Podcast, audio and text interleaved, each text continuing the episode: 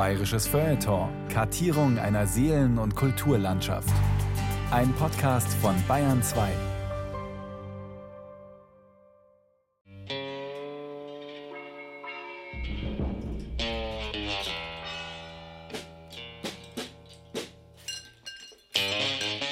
Pullman City. 12 Uhr 30 mittags. Auf der Main Street herrscht reger Betrieb. Männer und Frauen mit Cowboyhüten auf dem Kopf, Familien und Rentnerpärchen in Jeans und T-Shirt. Alles strömt zu dem abgesperrten Platz zwischen Rodeo Steakhouse und County Bank. Gleich sollen hier laut Programm echte indianische Tänze stattfinden. Echte indianische Tänze? Inmitten einer niederbayerischen Westernstadt?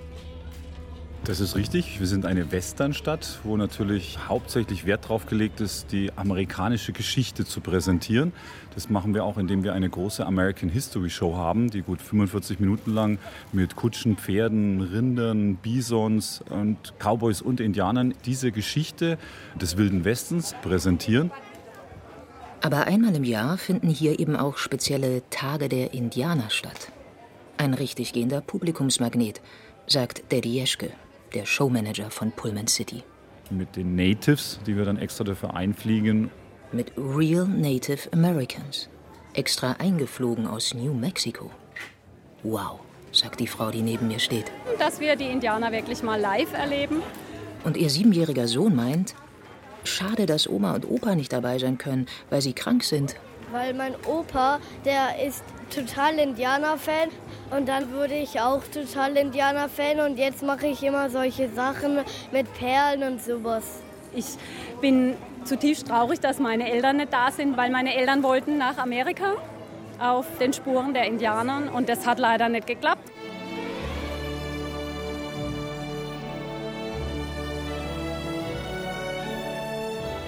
Goodbye Indianertümelei.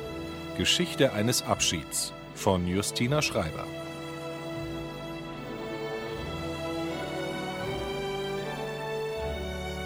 Indianer sind mittlerweile ein heikles Thema. Allein schon das Wort. Ich seufze. Welchen Ton schlage ich bloß an? Mir drängen sich ja sofort einschlägige Kindheitserinnerungen auf. Nach dem Motto, weißt du noch, wie wir die fade Reihenhaussiedlung, in der wir Ende der 1960er Jahre aufwuchsen, in eine Prärielandschaft verwandelt haben? Die paar Cowboys, die hinter den Ligusterhecken lauerten, spielten nur eine untergeordnete Rolle. Wir anderen, Buben und Mädchen übrigens, waren vollauf mit Anschleichen, Lauschen, Klettern und uns freifühlen beschäftigt. Wir bastelten aus Paketschnur und biegsamen Ästen Bögen und schnitzten uns Pfeile dazu. Hier, schau, in der linken Hand habe ich noch eine Narbe, da ist mir mal das Schnitzmesser abgerutscht.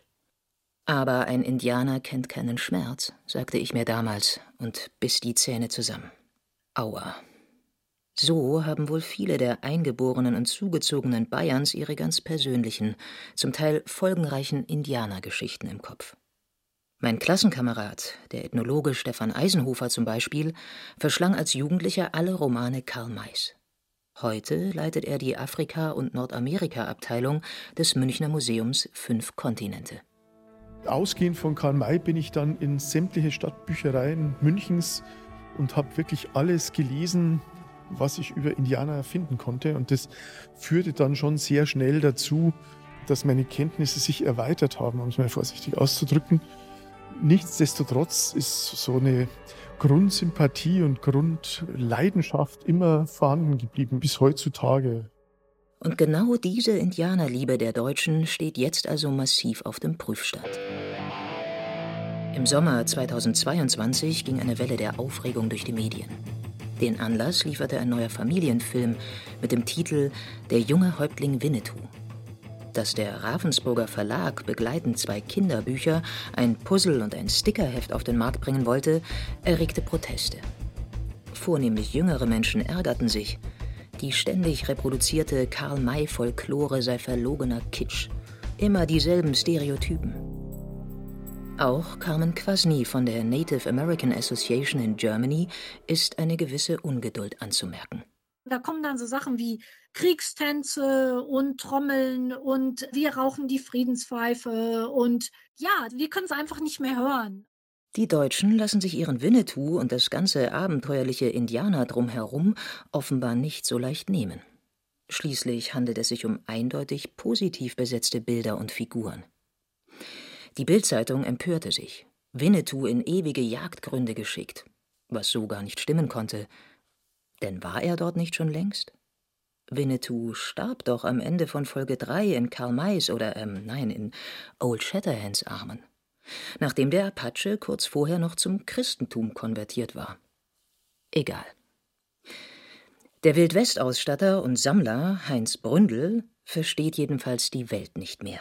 Kindergärtnerin war in der Zeitung gestanden und gesagt, also die Kinder sollen nicht mehr Cowboy Indianer, weil das Diskriminieren ist totaler Blödsinn, also totaler Schwachsinn. Wir haben als Kinder immer Cowboy Indianer gespielt, einmal waren wir Indianer, einmal waren wir Cowboy.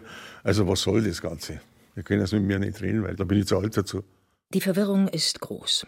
Und doch heißt es jetzt vielleicht Abschied nehmen von einer vertrauten Gestalt. Es fängt ja, wie gesagt, schon mit dem Wort Indianer an. Kann ich es überhaupt noch benutzen? Wenn ja, für wen? Auf keinen Fall für Menschen mit indigenen Wurzeln in Amerika. So viel habe ich inzwischen verinnerlicht. Hier empfiehlt sich Native Americans. Der Duden erklärt laut und deutlich, dass das I-Wort diskriminierend sei. Weil der Begriff nämlich pauschalisiert, erklärt mir mein ehemaliger Klassenkamerad, der Ethnologe Stefan Eisenhofer. Der Begriff Indianer ist insofern nicht unproblematisch, weil er halt benutzt wird für eine Vielzahl unterschiedlicher Bevölkerungsgruppen, die oft überhaupt nichts miteinander gemein haben, außer dass sie auf dem nordamerikanischen Kontinent in vorkolonialer Zeit gelebt haben und immer noch leben.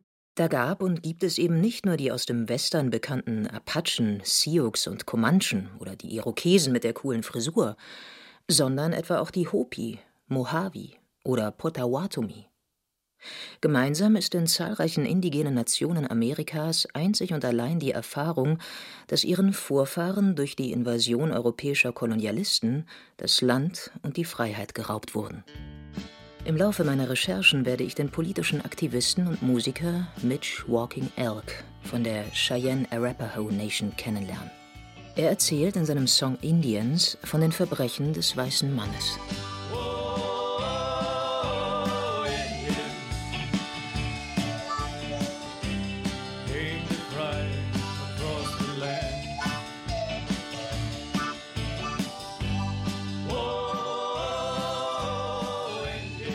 Das war wirklich nicht in Ordnung, sagt in Pullman City die Westernstadtbesucherin neben mir.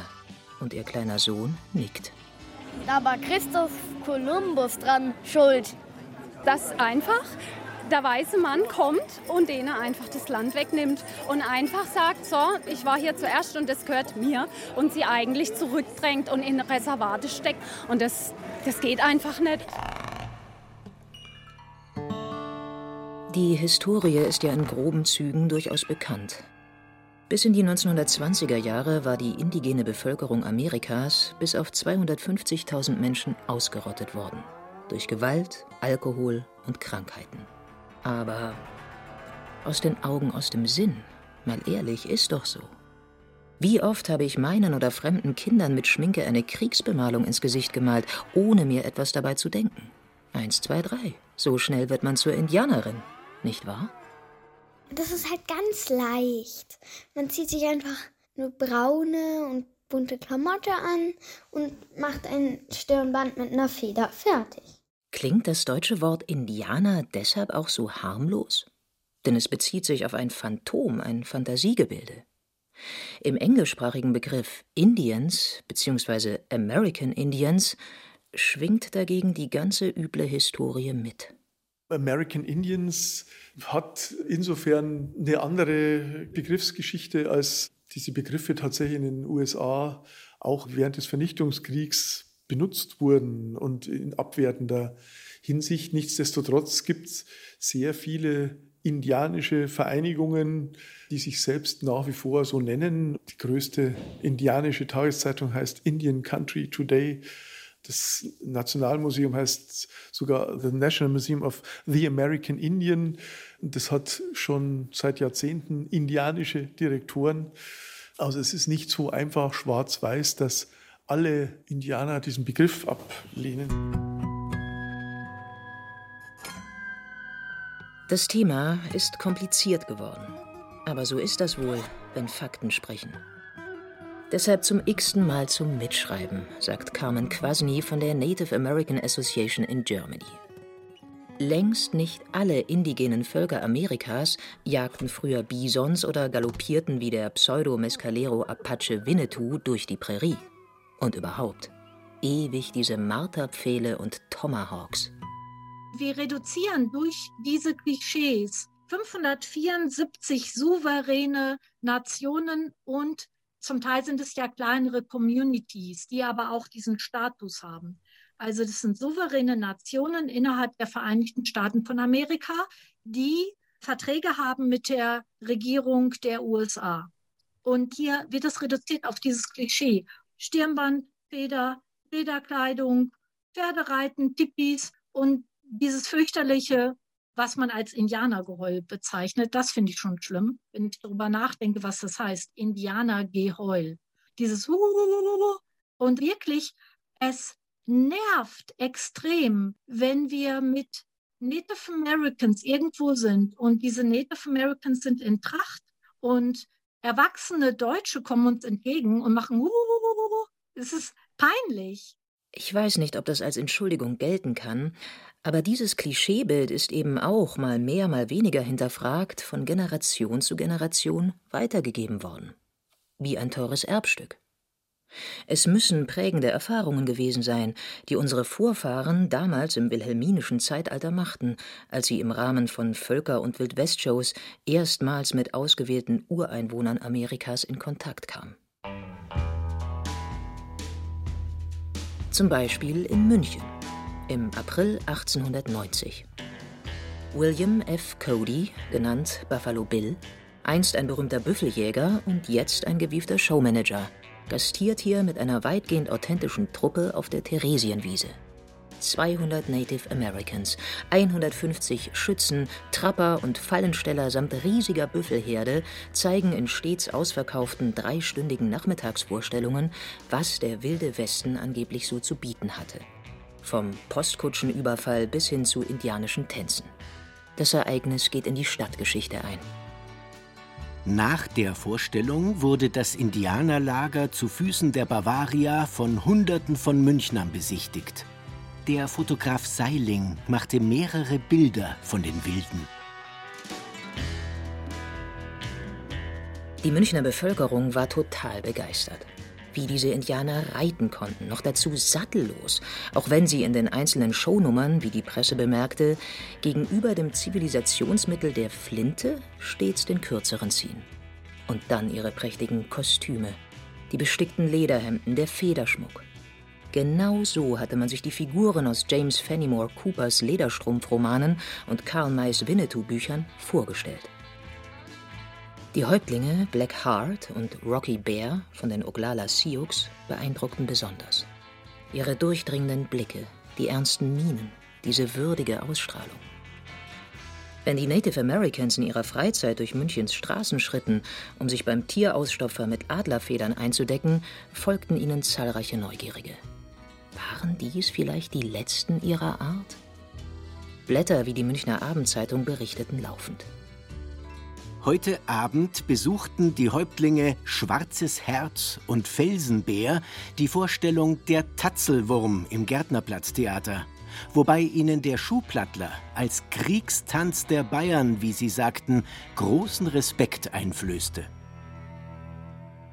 Ihre drohende Ausrottung erhöhte die Faszination die armen Indianer. Das Drama lud zur Identifikation ein. Zeitgleich, während die US-Regierung die verbliebenen Mitglieder der indigenen Völker Nordamerikas zwang, ihr Brauchtum, ihre Sprachen und Religionen aufzugeben, verbreitete sich in Europa mit den Wildwest-Shows ein neuer Trend: das Cowboy- und Indianerspiel. Die Kinder spielten es auf den Straßen, die Erwachsenen in eigens gegründeten Clubs, wobei man hier zusätzlich auch ethnologische Studien betrieb. Das so heiß entflammte Interesse ging weit über banale Freizeitbeschäftigungen hinaus. Der älteste Cowboy-Club in München, 1913 äh, gegründet. Übrigens ganz lustig, vom Fred Sommer, das war übrigens vom Sigi Sommer der Vater. Sigi Sommer sagt Ihnen noch was? Klar, Sigi Sommer war ein bekannter Journalist der Münchner Abendzeitung. 1913 hat der Münchner Kabelclub gegründet, ja, Fritz Sommer, mit zwei anderen zusammen. Und der Revolver von ihm, der hängt da drin. Heinz Bründel zeigt auf eine Vitrine. Hier in einer großen Lagerhalle im oberbayerischen Landsham hängt also der originale Revolver des Handwerkers Fred Sommer, der 1913 den Cowboy Club München mitbegründet hat. Ich weiß gar nicht, wohin ich zuerst schauen soll. So viel Dekoration in einem Raum. Flaschen, Dosen, Schilder, alles offenkundig alt. Indianerhemden, Reservationsmarken, perlenbestickte Beutel, Waffen, Felle und an den Wänden Geweihe oder ausgestopfte Tiere. Heinz Bründel ist einer der letzten großen Sammler Deutschlands, wenn nicht Europas. In Sachen Wildwest und indianische Kultur, da kennt er sich aus. Mich faszinieren die Indianer einfach, wie sie damals waren. Also das damalige Leben von Indianern, das war halt so, wie man sich das vorstellt. Seine historischen Sammlerstücke verleiht er an Museen oder Ausstellungen. Außerdem berät Heinz Bründel Freizeitparks, die etwa einen quasi echten Saloon errichten wollen. Geschäft ist Geschäft, bei aller Leidenschaft. 1968 fing Heinz Bründel Feuer. Ein Kunde, der bei ihm regelmäßig große Mengen Steaks einkaufte, nahm den jungen Metzgermeister mit zum Grillabend in den Münchner Cowboy Club. Und das hat eigentlich mein ganzes Leben beeinflusst. Also, weil da war jetzt erst eine Mexikanergruppe dabei, so, da muss ja jeder irgendwo was machen. Also nicht, dass ich dann Mexikaner wirklich bin, sondern halt für die Kostüme und so weiter und, und, und die Bräuche mich interessiere. Das hat mir nicht so gefallen und dann habe ich mich für Indianer interessiert. Und der Vorstand hat mich damals ein bisschen unter die Fittiche genommen und die Reiseerzählungen vom Prinz zu Wied, das hat mich am meisten fasziniert. Also die Reisen damals, die sind durch Nordamerika und haben die Indianer besucht, 1832 bis 1834, da waren die Indianer noch, waren sie noch Indianer. Und das hat mich halt nein, fasziniert und da habe ich dann auch sammeln angefangen. 1974 reiste Heinz Bründel das erste Mal nach Amerika und fuhr die Schauplätze ab, die der Forschungsreisende Maximilian Prinz zu Wied Neuwied in seinen ab 1839 veröffentlichten Reiseerzählungen beschrieben hat. Das Land westlich des Missouri, Montana, South Dakota. Genau dort, wo dann 50 Jahre später mit dem Massaker von Wounded Knee im Dezember 1890 der Widerstand der Prärie-Indianer endgültig gebrochen wurde wie überhaupt der Ursprung des deutschen Indianerkultes an den Tatorten der großen Indianerkriege liegt. In der Prärie, in den Plains, wo die indigene Bevölkerung, anders als andernorts, zuerst gegen die vorrückenden Landeroberer, dann auch gegen die amerikanischen Truppen erbitterten Widerstand leistete. Zum Beispiel in der berühmten Schlacht am Little Big Horn von 1876. Für zivilisationskritische Freigeister bot sich hier eine tolle Projektionsfläche. Romanautoren, bildende Künstler wie der Münchner Maler Julius Seiler oder Fotografen wie der Amerikaner Edward Sheriff Curtis, die mit den wackeren Indianern sympathisierten, beschworen und verklärten mit Vorliebe die Zeit vor deren endgültiger Niederlage als die Lakota, Apachen und Blackfoot-Indianer noch Bisons jagten und in Tipis lebten. So entstand das Klischeebild, beziehungsweise vielmehr ein Mythos, sagt der Ethnologe Stefan Eisenhofer. Die Plains- und Prärie-Indianer wurden nicht nur in Deutschland zum Symbol der Freiheit, der Ungebundenheit, für die Verantwortung, die man selber übernimmt und nicht aufoktroyiert bekommt. Letztlich wurden sie zu einem Symbol für den Menschen, wie er eigentlich sein soll, unverbogen durch kapitalistische, urbane Zwänge.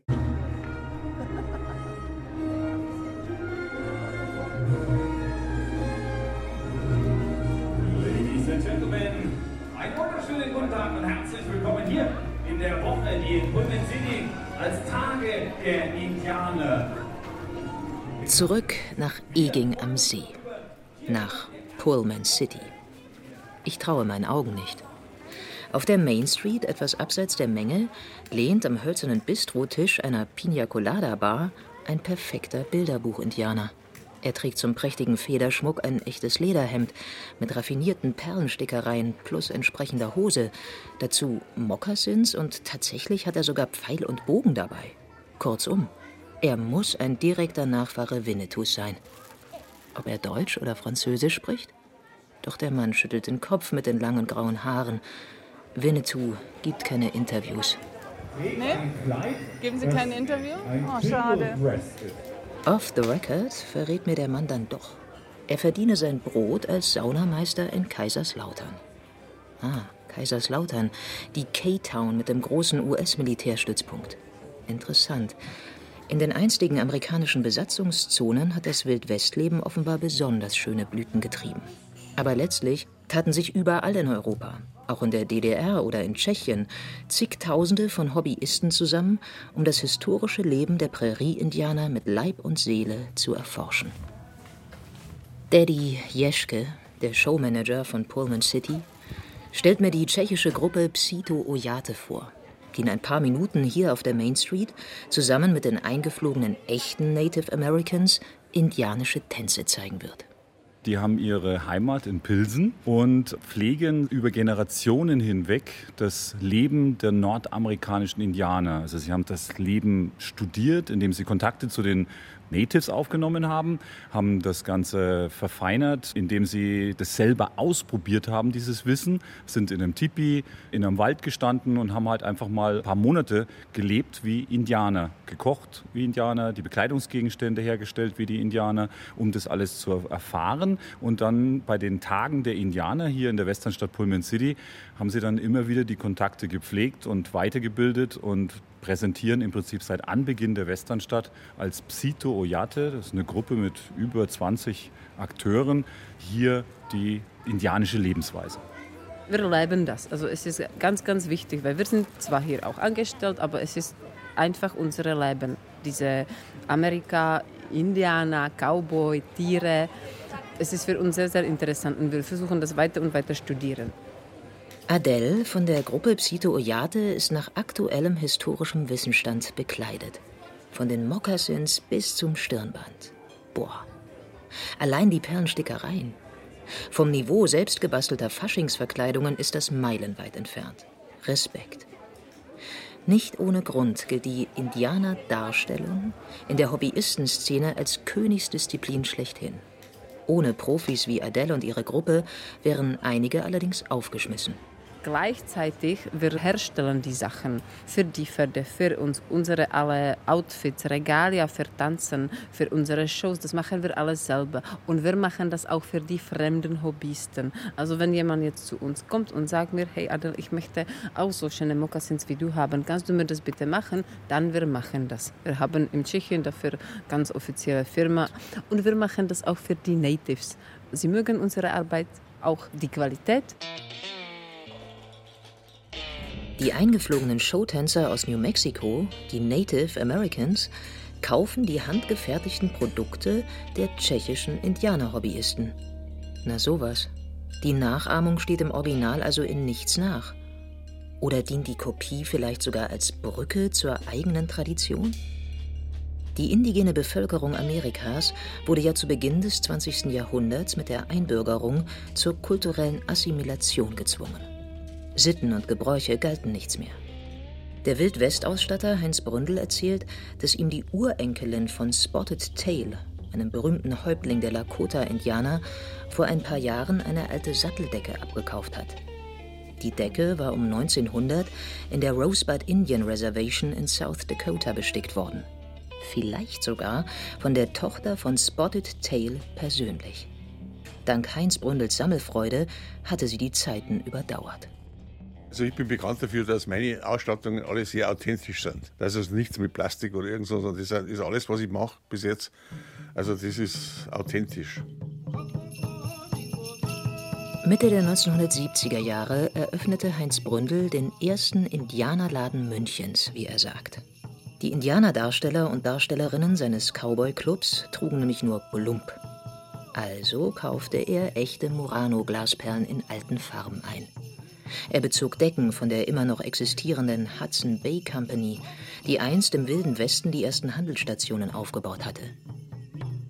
Im Zentrum der Lagerhalle Heinz Bründels steht denn auch symbolträchtig ein mehr als originalgetreuer Nachbau eines Indian Trading Post. ein Handelsposten der Hudson Bay Company in Oberbayern.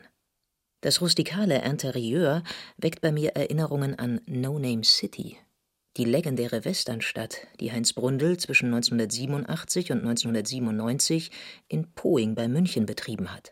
Ich habe dort einmal einen schönen Ferientag mit meinen Kindern verbracht. Long time gone. Yeah. Gibt es Fotos von mir oder meinen Geschwistern im Indianerkostüm? Nicht, dass ich wüsste.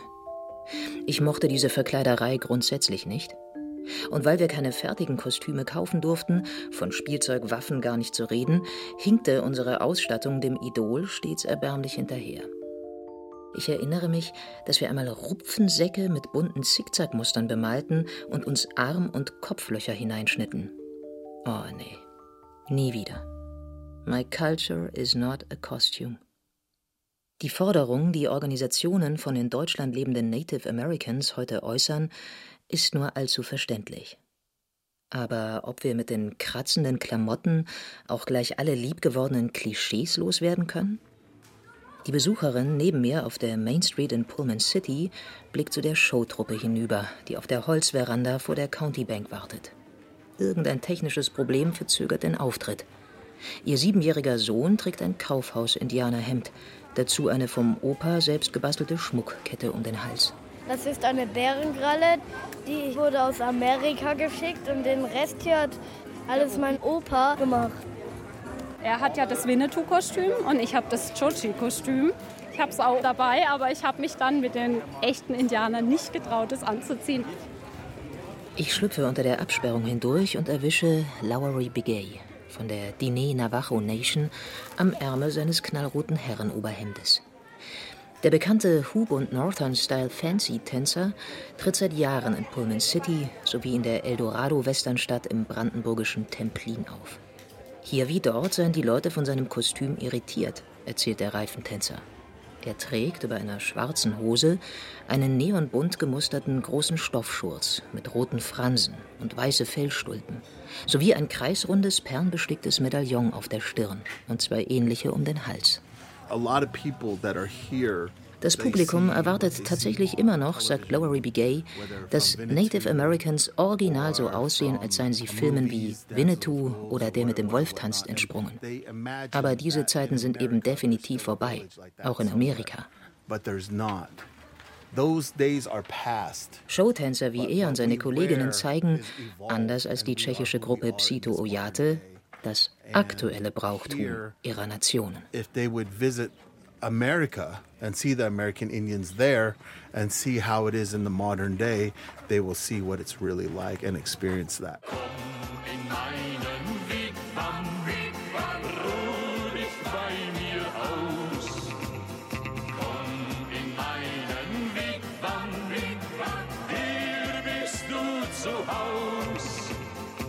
Jetzt heißt es, Farbe zu bekennen. Ja, die falschen Indianer stehen uns schlicht näher als die echten.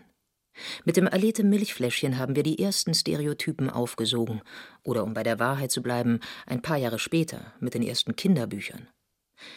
Ich hole Ursula Wölfels preisgekrönte Erzählung Fliegender Stern vom Speicher und lese sie nach 50 Jahren noch einmal, um mich ziemlich zu ärgern. Selbst die 1973 völlig neu bearbeitete Neuauflage kennt nur männliche Hauptrollen. Kleine Indianerbuben, die Mutproben bestehen und alleine durch die Prärie reiten. Ihre Begegnung mit einem weißen Mann namens ausgerechnet Christoph verläuft absolut erfreulich. Christoph zeigt ihnen sogar, wo ihr Stamm noch Bisons finden kann. Ich verstehe beim besten Willen nicht mehr, warum das Buch damals so gut ankam. War es die Vision eines menschenfreundlichen, friedlichen Miteinanders? Die Guttat in der bleiernen Zeit des Kalten Krieges und ständig drohender Terroranschläge? Da wagte die DDR-Autorin Lieselotte Welskopf-Henrich mit ihren fundierten, bei den Dakota spielenden Jugendbüchern eindeutig mehr Kritik an der amerikanischen Anti-Indianer-Politik. Die Verfilmung ihres Romanzyklus Die Söhne der großen Bären begründete den Ruhm des Schauspielers Gojko Mitic in der Gestalt von Häuptling Tokai Ito. Er war das ostdeutsche Pendant zu unserem Winnetou. An dieser Stelle formen meine Hände fast automatisch ein Herz. Winnetou, Winnetou,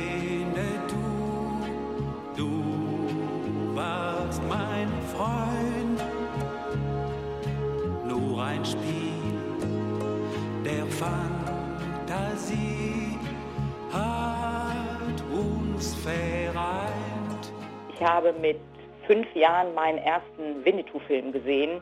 Ja, und war natürlich in den Hauptdarsteller total schockverliebt. Ja, und von diesem Tage an habe ich alles über ihn gesammelt, habe mich mit ihm auseinandergesetzt, das Leben verfolgt, war dann auch bei den Festspielen. Die Karl-May-Festspiele in Bad Segeberg oder Elspe habe ich zwar nie besucht. Aber Kirsten Wolf, eine Steuerfachangestellte aus Düsseldorf, und ich sind uns einig. Wir kichern wie zwei verliebte Schulmädchen am Telefon. Der französische Schauspieler Pierre Brice war zu Recht der beliebteste Indianer der Bundesrepublik. Gefühlt in jedem Jugendzimmer der BRD hing mindestens ein Bravo-Starschnitt von ihm. Und dass Winnetou insgesamt zwölfmal den Bravo Otto überreicht bekam, der noch dazu ihm zu Ehren und bis heute die Gestalt eines Indianers trägt, spricht ja wohl auch dafür, dass seine Erscheinung alle Vorstellungen übertraf. Meine Freunde vom großen Stamm der Bravo-Lese. Ihr habt den goldenen Bravo-Indianer auf den Weg geschickt, um Winnetou zu hören. Winnetou ist stolz darauf, sehr stolz. Vielen, vielen Dank, liebe Bravo-Freunde. Der goldene Bravo-Indianer wird sich bei mir wie zu Hause fühlen. Also ich meine, diese Liebe hat sich natürlich im Laufe der Jahre gewandelt. Also es war eine Teenagerliebe und dann war es halt die Liebe dazu, was der Pierre Brice auch verkörpert hat. Ne? Also seine Werte, die er in die Welt getragen hat, wie er selbst gewesen ist, immer skandalfrei, immer ehrlich, offen. Der war sehr sozial eingestellt, hat für Werte gekämpft wie Freundschaft, wie Frieden, Freiheit, Gleichheit. So, und das sind auch so meine Werte, weil wir sind tatsächlich auch das gleiche Sternzeichen. Wenn Träume wahr werden. 1980 lernte die Düsseldorferin ihren Star persönlich kennen. Backstage bei den Karl-May-Festspielen in Elspe, wohin Pierre Brice über die Jahre mehr als 3,5 Millionen Menschen lockte.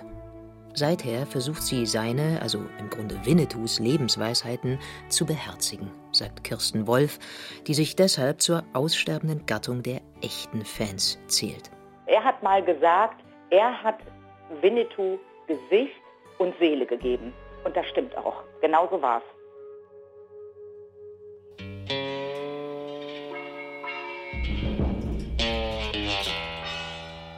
Was wiegt mehr? Die Vernunft oder der Glaube? Karl Mays Werk stand ja bereits zu seinen Lebzeiten um 1910 im Zentrum heftiger Shitstorms. Der Bestsellerautor habe für seine Romane aus anderen Büchern abgeschrieben. Und außerdem sei alles erstunken und erlogen, was der Schreibtischtäter in Interviews und sogar auf Nachfragen der bayerischen Königskinder von sich behauptete. Von wegen großes Indianer-Ehrenwort dass er höchstpersönlich vor Ort in der Prärie gewesen sei, als der geliebte Winnetou in seinen bzw. Old Shatterhands Armen starb.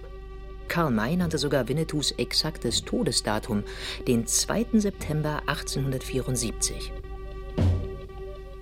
Als der ganze Humbug aufflog, hatte der Märchenerzähler mit der frühen Prekariatserfahrung selbst nur noch wenige Jahre zu leben.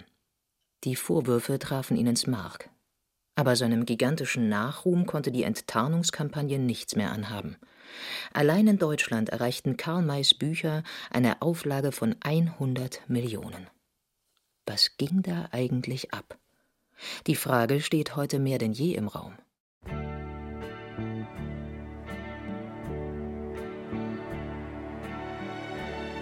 Ich mache mich auf zum Jahreskongress der Karl-May-Gesellschaft die sich am 22. März 1969 gegründet hat.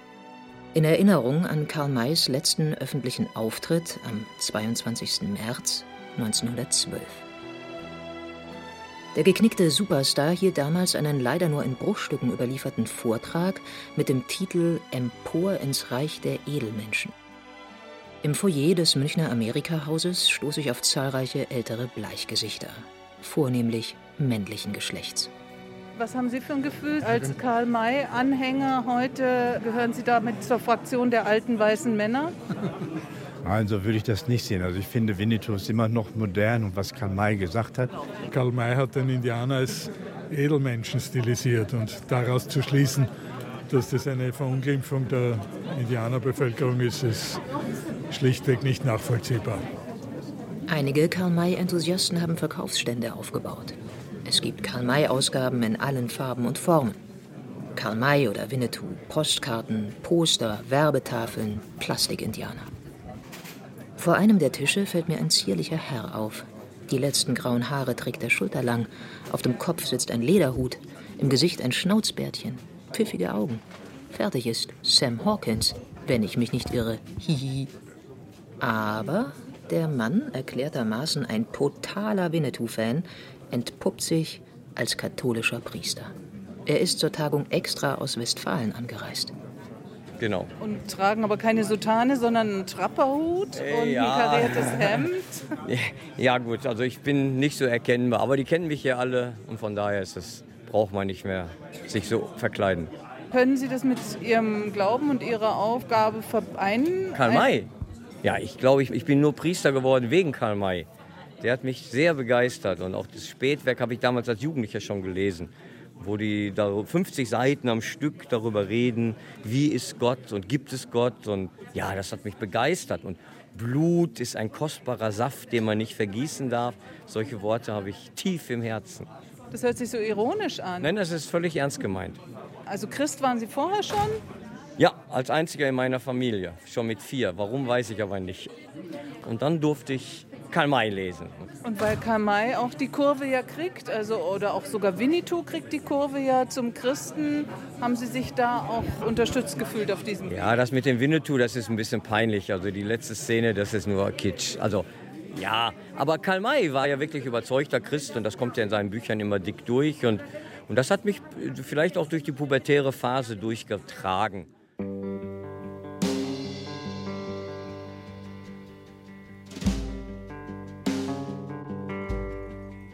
Wenn man doch ein Indianer wäre, gleich bereit und auf dem rennenden Pferde schief in der Luft immer wieder kurz erzitterte über dem zitternden Boden.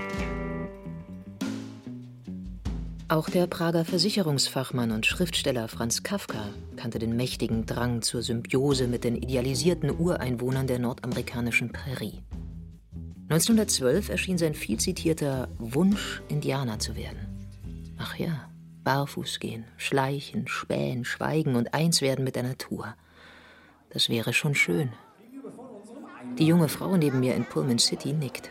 Ja, ich glaube, im früheren Leben, ich habe das einfach mit in die Wiege gelegt von meinem Papa und ich glaube, er war im früheren Leben einfach Indianer und er lebt es so und ich habe das einfach mitgekriegt. Das Gefühl, mit den Indianern, wenn schon nicht Bluts, dann doch wenigstens seelenverwandt zu sein, verstärkte sich mit der Ökologiebewegung in den 1980er Jahren. Das nostalgisch verbrämte Indianerbild funktionierte ja eh von Anfang an als Gegenpol zu den Schrecken der kapitalistischen Moderne, als da wären, um nur einige Schlagwörter zu nennen, Raubbau, Verschmutzung, Ausbeutung, Entfremdung, Anonymität, Industrialisierung und Arbeitslosigkeit. Ein anderer, besserer Umgang mit Pflanzen, Tieren, Menschen, kurz mit der Welt schien möglich, wenn man nur die unterdrückten indianischen Lehren endlich ernster nehme. Was für eine Verheißung. Auf die Heckscheiben unserer Volvos und VW Passats klebten wir neben die gelbrote Atomkraft Nein Danke Sonne demonstrativ diese sogenannte Weissagung der Cree. Sie wissen schon. Erst wenn der letzte Baum gerodet, Der letzte Fluss vergiftet, der letzte Fisch gefangen, werdet ihr feststellen, dass man Geld nicht essen kann. Doch mein ehemaliger Klassenkamerad, der Ethnologe Stefan Eisenhofer, muss hier gleich wieder ordentlich Wasser in den inspirierenden Wein gießen. Die Weissagung der Cree ist nämlich nicht wirklich echt, sondern wie so vieles ein Vermarktungsprodukt indianischer Kultur. Angeblich stammt das Zitat zwar aus einer Rede des 1866 verstorbenen Häuptlings Seattle von den Suquamish und Duwamish Tribes, aber da sie ein weißer Journalist verbreitete, der gar kein Chinook verstand, ist es eben kein authentisch indigener Text. Sondern letztlich auch eine fingierte Rede, die aber so in den damaligen Zeitgeist gepasst hat von uns Jugendlichen hier in Europa, so auf der Suche nach Freiheit, auf der Suche nach mehr Spiritualität, auf der Suche nach mehr Achtung vor Mutter Erde, wie man dann auch den Begriff übernommen hat. Und das war schon was, was meine Jugend auch sehr stark geprägt hat. Obwohl mir dann klar war, dass da in vielerlei Hinsicht Klischees mitschwingen und dass nicht alle Indianer Öko-Heilige waren, ist es doch was, was mich bis heute nachhaltig beeinflusst. Es ist zum Heulen. Wo man auch hinsieht. Überall. Nichts als Kopien, Fiktionen, Aneignungen und Interpretationen. Von echten Indianern kaum eine Spur. Kein Wunder, dass Franz Kafkas dahingaloppierender Satz, wie von einem Pfeil getroffen, plötzlich in sich zusammenklappt. Bis man die Sporen ließ, denn es gab keine Sporen. Bis man die Zügel wegwarf, denn es gab keine Zügel. Und kaum das Land vor sich als glatt gemähte Heide sah, schon ohne Pferdehals und Pferdekopf. Aus der Traum. Und von was träumen wir stattdessen? Moment mal, was ist denn hier los? Auf der Main Street fuchteln gerade ein paar Grundschulkinder mit Spielzeugpistolen und Plastikpfeil und Bogen herum. Die Gruppe war wohl in Pullmans Kid Store einkaufen. Indianer. Warum? Ich mag Indianer, weil sie Speere haben und weil ich auch so gut klettern kann wie sie. Und weil die Cowboys besiegt haben. Also ich mag Indianer, also ich mag ihren Lebensstil und ich mag auch, dass sie auch so viel benutzt haben, was sie sich geholt haben oder was sie sich halt hart erarbeitet haben. Zum Beispiel, sie haben, sie haben extra Techniken erlernt, um Tiere zu töten, um dann wirklich alles zu nutzen. Und ihre klassischen Waffen und ihr Stil, den mag ich halt voll. Deswegen bin ich für Indianer. Ich mag Cowboys. Du magst Cowboys lieber? Ja. Warum? Die haben Revolver und die können die Indianer besser besiegen. Ja.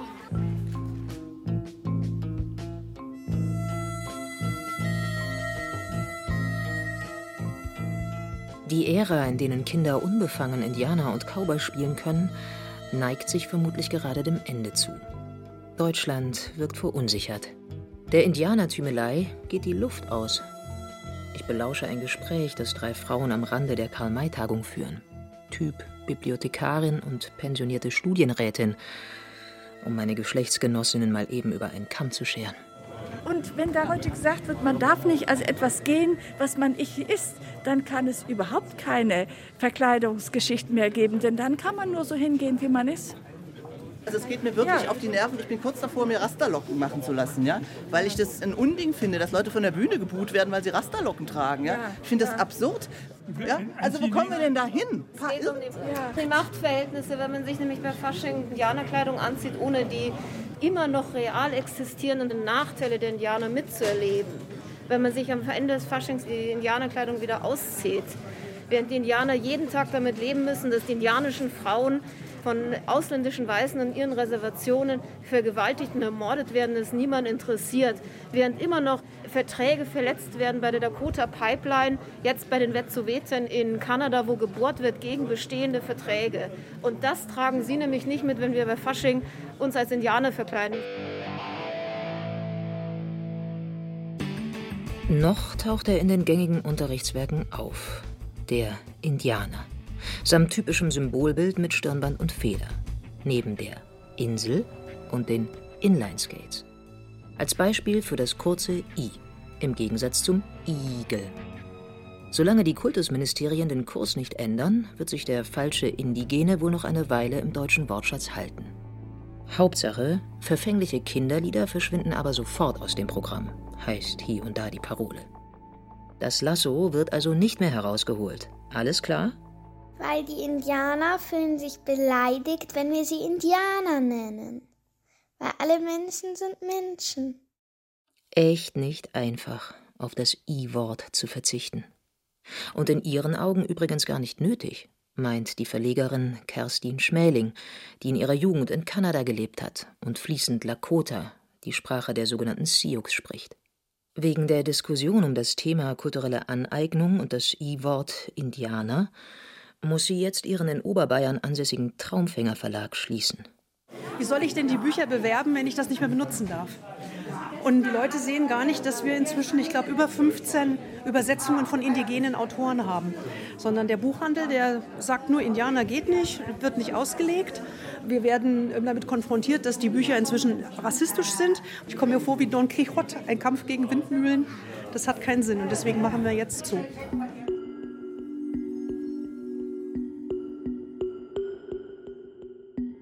What I think is important for us as Native people is that we need to remain a presence in the world stage, so to speak. In the eyes of the world, we need to, the same way as any other nation in the world. Es sei doch wichtig, sagt der Sänger und politische Aktivist Mitch Walking Elk von der Cheyenne Arapaho Nation, dass Native People endlich einen angemessenen Platz auf der Bühne der Welt bekämen neben all den anderen Nationen. Mitch Walking Elks Autobiografie ist 2012 in Kerstin Schmälings Verlag erschienen. There will be no surrender. Ich werde mich nie ergeben. Liest sich definitiv spannender als Winnetous Erben von Karl May. Mei, er ist in der Boarding School gewesen, ausgebüxt, dann kam er in Erziehungsanstalten, was viele Indianer zu der Zeit auch durchlebt haben, diesen Lauf durch die Institutionen. Ja, also diese Kriminalisierung, die dann auch stattgefunden hat. Und er hat sich tatsächlich durchs American Indian Movement und durch seine Musik davon gelöst. Die amerikanische Indianerbewegung kämpft seit 1968 gegen die nach wie vor bestehende Diskriminierung der indigenen Bevölkerung in den USA anfangs durchaus auch militant. Ich treffe den Autor und seine Verlegerin bei einem kleinen, spärlich besuchten Konzert, das Mitch Walking Elk im Münchner Eine Welthaus gibt. Der Eintritt ist kostenlos. Spenden sind willkommen. Es handelt sich um eine Solidaritätsveranstaltung für den indianischen Aktivisten Leonard Peltier, der in den USA seit 47 Jahren im Gefängnis sitzt. Free Leonard Peltier. Support Indigenous Resistance steht auf dem Banner, vor dem Mitch Walking Elk jetzt mit seiner Gitarre Platz nimmt.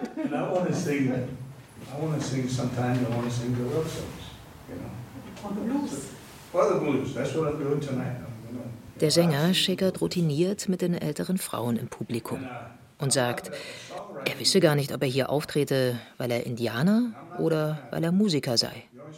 Dann erzählt er von der Gewalt, die er in seiner Jugend erfahren hat von seiner Alkoholsucht, den diversen Scheidungen und wie er sich eines Tages eben dem American Indian Movement anschloss, kurz AIM genannt. Erst hier fand Mitch Walking Elk Zugang zu der spirituellen Tradition seines Volkes, die ja lange nicht offen gelebt werden durfte. You know, AIM has always proclaimed itself to be movement, meaning reviving our traditional ways, the language, the ceremonies, and things of that nature. And I began to learn that that's really what it was all about. That's really who we are. That's really what it was supposed to be. And so those things caught my attention.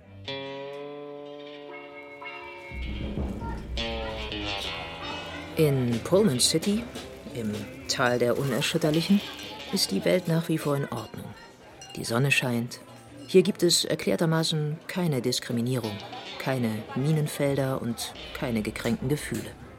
Der Showmanager Daddy Jeschke sagt, im Gegenteil. Man behandle sich mit gegenseitigem Respekt. Die Woche der Indianer sei für alle Beteiligten eine Zeit der Begegnung und des Austausches. Und was für Emotionen dann zum Publikum rüberkommen, dann ist diese Kultur nicht nur auf die Natives begrenzt, sondern es kann jeder davon profitieren, der es anschaut und sich damit beschäftigt und sich das anhört. Und man muss kein Native sein, um mal Trommelklänge zu hören und dabei zu entspannen.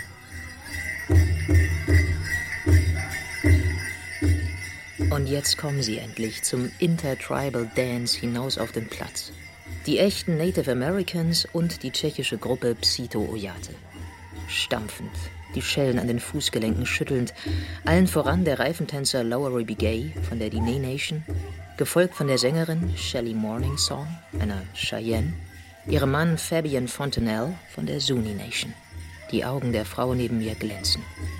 Ich finde es einfach toll, wenn man von einer Kultur was mitkriegt und da auch reinschnuppern darf und das jetzt so hautnah miterleben kann. Also es macht mir einfach Gänsehaut.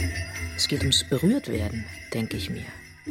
Und muss an ein Zitat denken, das ich im Rahmen meiner Recherchen gelesen habe. Mitte der 1920er Jahre soll der österreichische Schriftsteller Karl Zuckmeier anlässlich einer Theateraufführung von Karl Mays Winnetou in Berlin gejubelt haben. Diese Gestalten leibhaftig auf der Bühne zu sehen, das ist eine solche Erfüllung und ein solches Glück. Mich hat es zwischen Lach- und Heultränen herumgeschüttelt. Vielleicht ist das der Kern unserer merkwürdigen Indianerliebe. Tiefe Sehnsüchte und Wünsche sollen bitte, bitte auch wahr werden können. Nehmt uns diese Hoffnung nicht.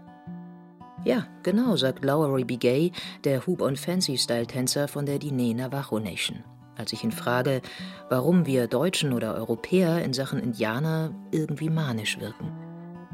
Es ginge im Grunde um das ganz große Paket, um Freiheit, Religion und Spiritualität, um Toleranz im Miteinander. I think it's the freedom, it's the religion, the culture aspect of it, the spirituality. And a lot of them want to live in that way. Dann ist da noch das Leid, das die Native Americans erfahren haben, dass sie trotzdem nicht ausgestorben seien und sich sogar den Kontakt zu Mutter Erde, den Respekt vor der Natur, bewahrt oder zurückerobert hätten. Everything that we have from the ground to the rocks to the trees to to everything, that respect is always there. Dann sagt er noch diesen erstaunlichen Satz. But then at the same time, you also have to realize that that is within your culture too. Du solltest erkennen, dass es all das auch in deiner Kultur gibt, sagt Lowery B. Gay. Ähm, echt? Aber wo genau finde ich es? Beim keltischen Schwitzhüttenritual am Ammersee? Beim Yogamachen im Fitnessstudio? Oder im Wellnessurlaub in den Bergen? Schwierig. Wenn ich so in mich reinhorche, spüre ich momentan nur eins. Der Verzicht auf diese großartige indianische Symbolgestalt mit der zukunftsweisenden, naturnahen Aura fällt echt verdammt schwer. Gerade in heutigen Zeiten. Aber ich werde tapfer sein und die Zähne zusammenbeißen, wenn es jetzt heißt Goodbye. Leb wohl.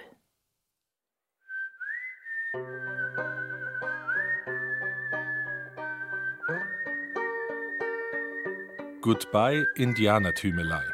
Geschichte eines Abschieds. Ein bayerisches Feuilleton von Justina Schreiber. Es sprachen Katja Birkle und Thomas Koppelt. Ton und Technik Susanne Harassin. Regie Justina Schreiber und Lydia von Freiberg. Redaktion Lydia von Freiberg. Eine Sendung des Bayerischen Rundfunks 2022.